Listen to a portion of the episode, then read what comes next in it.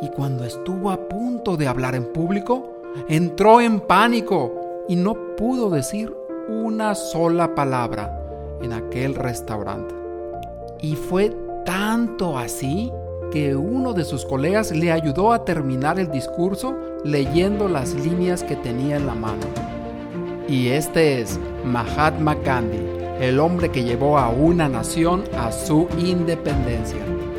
Si te gustaría saber cómo Gandhi logró inspirar a una nación y además disfrutar el hablar en público, entonces esto es para ti.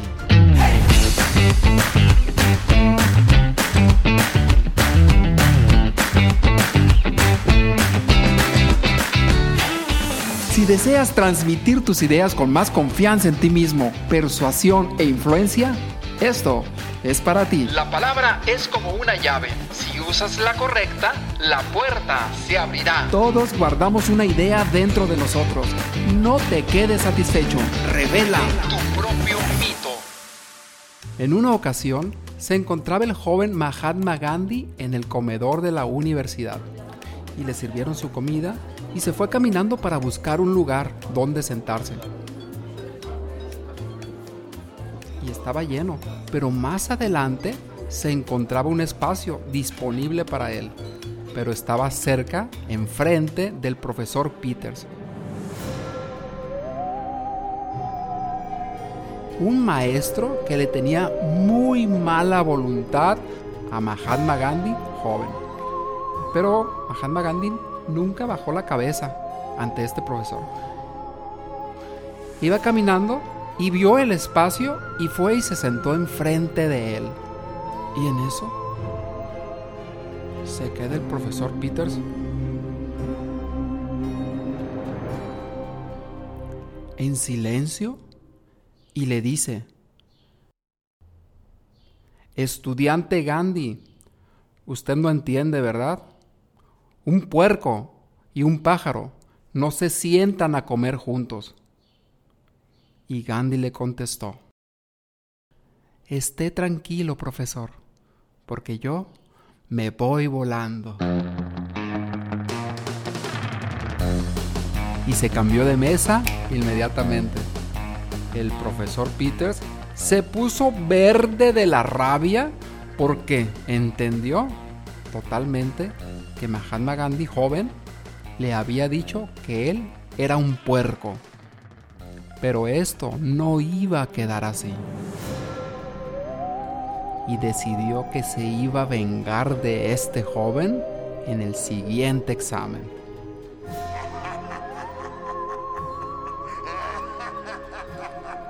Y llegó el día del examen, pero resulta que Gandhi respondió perfecta y brillantemente cada una de las preguntas de ese examen.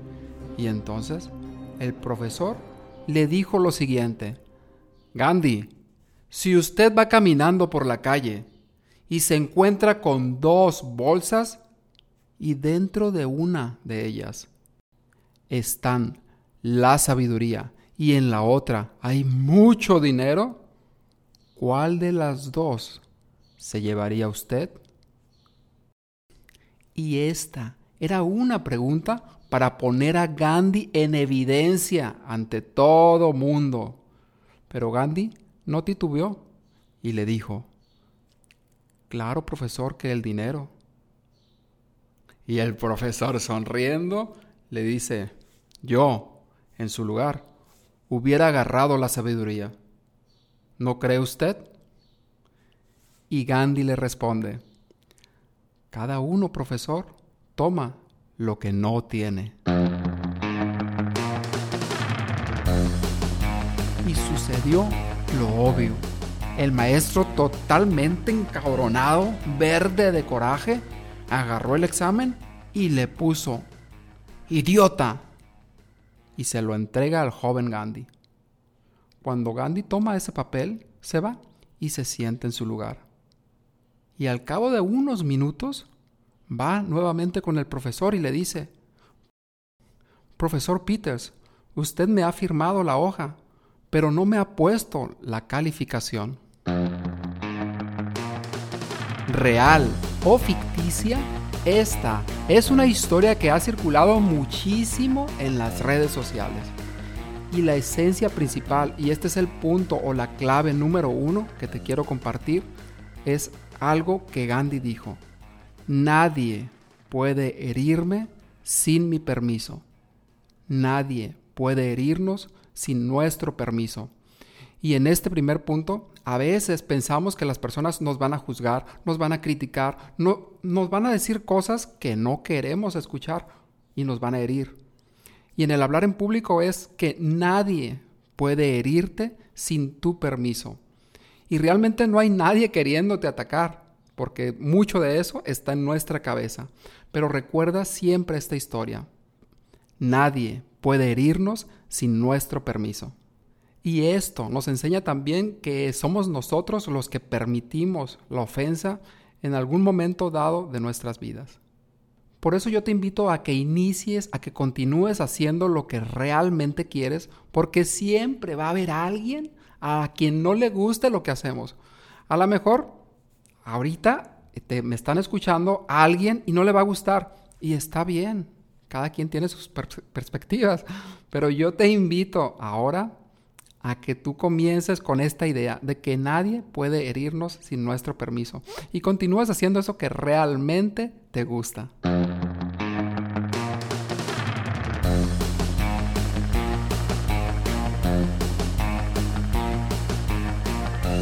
Y ahora vamos con lo más importante que te quiero compartir ahora.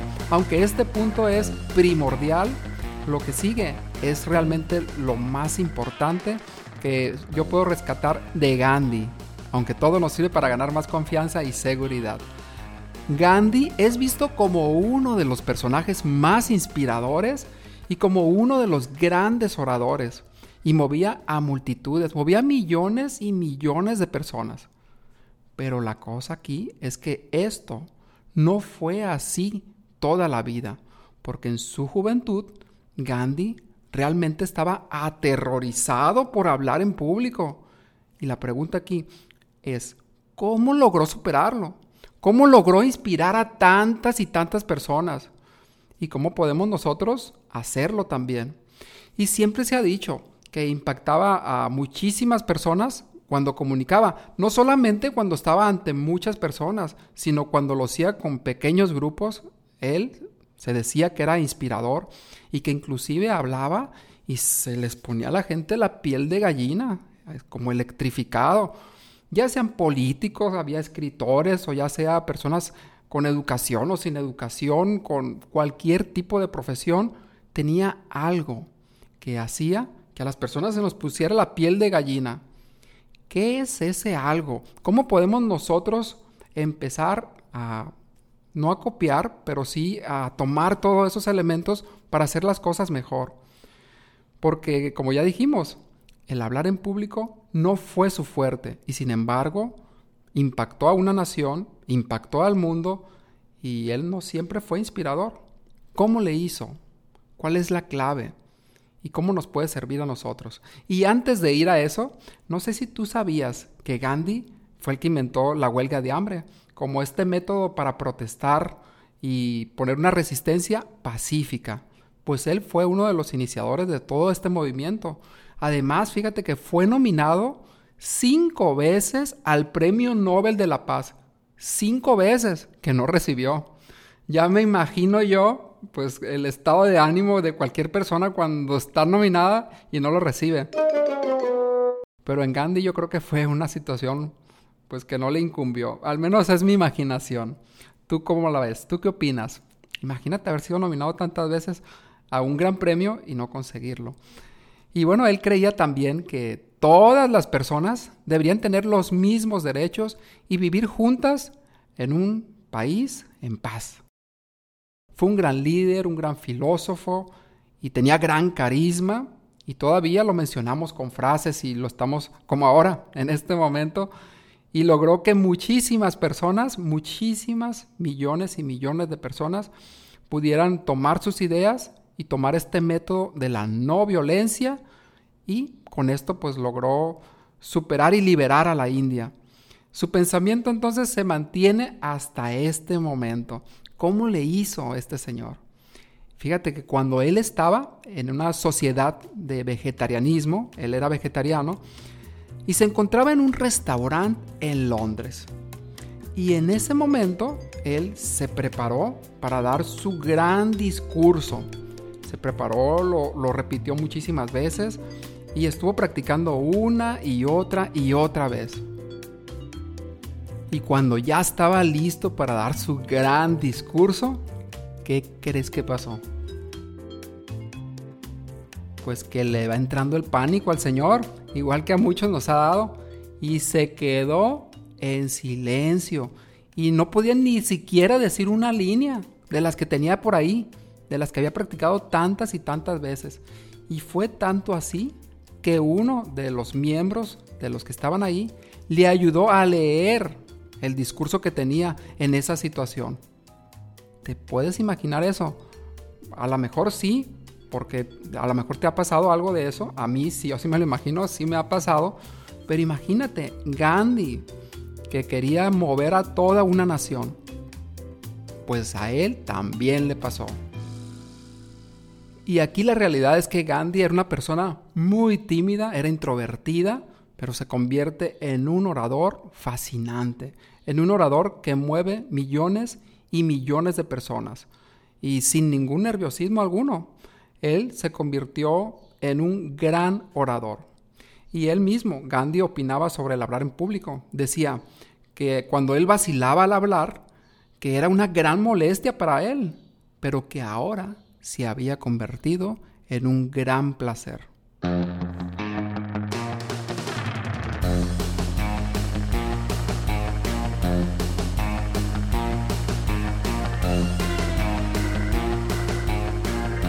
La pregunta es, ¿qué fue eso que a él le ayudó a ser un gran orador? Que a él le llevó a perder ese miedo a hablar en público.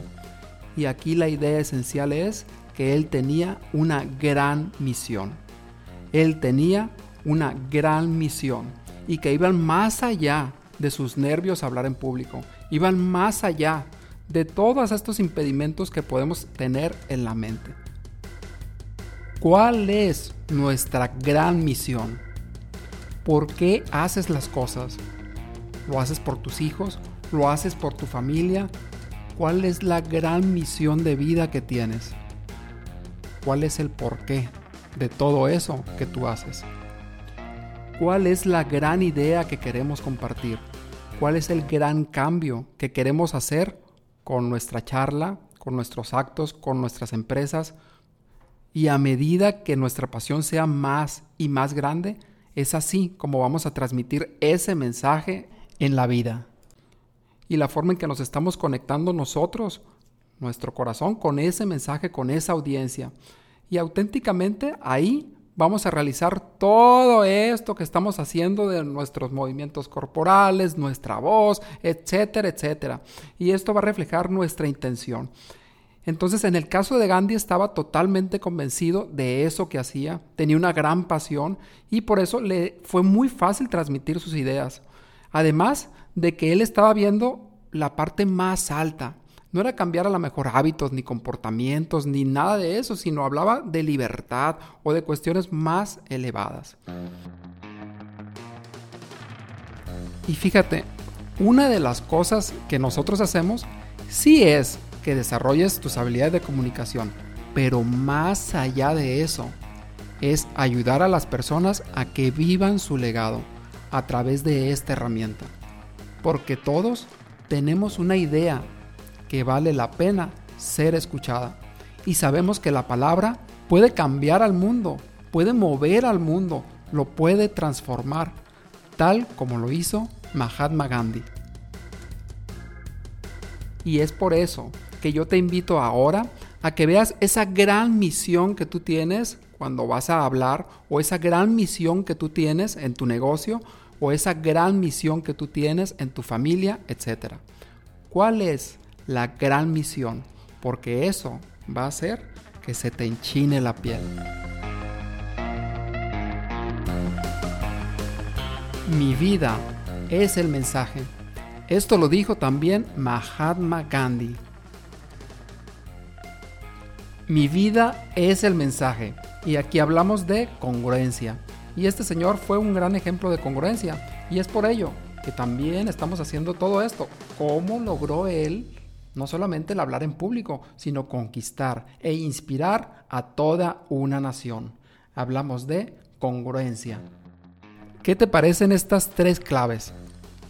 Pues ¿qué te parece ahora si vamos recapitulando las tres claves rápidamente? Estas tres claves que llevó a Mahatma Gandhi a liderar a una nación hacia su independencia. Y la número uno, recuerda la historia de este maestro Peters de Mahatma Gandhi. Y recuerda, nadie puede hacernos daño sin nuestro permiso porque nosotros somos algo que el fuego no lo quema, que el agua no lo moja. Y si en algún momento nos sentimos ofendidos o señalados, no somos nosotros, sino es el ego el que está respondiendo. Y el punto número dos, recuerda tener una gran misión y enfocarte, por ejemplo, si tú eres un dentista, tú no sacas dientes o tú no arreglas dientes, sino más allá de eso, tú estás aportando a la felicidad de las personas. Porque imagínate, si yo tengo un dolor de muelas, ¿qué es lo que yo no puedo hacer? Yo no disfruto de la vida, yo no disfruto de viajar, yo no disfruto de comer. Entonces, no se trata de sacar muelas, no se trata de arreglarte los dientes, se trata de algo más allá. Tienes una misión más allá de todo esto y puedes ver en tus ideas, en tus negocios, cuál es la misión que tú tienes más allá. Y el punto número tres es que mi vida es el mensaje.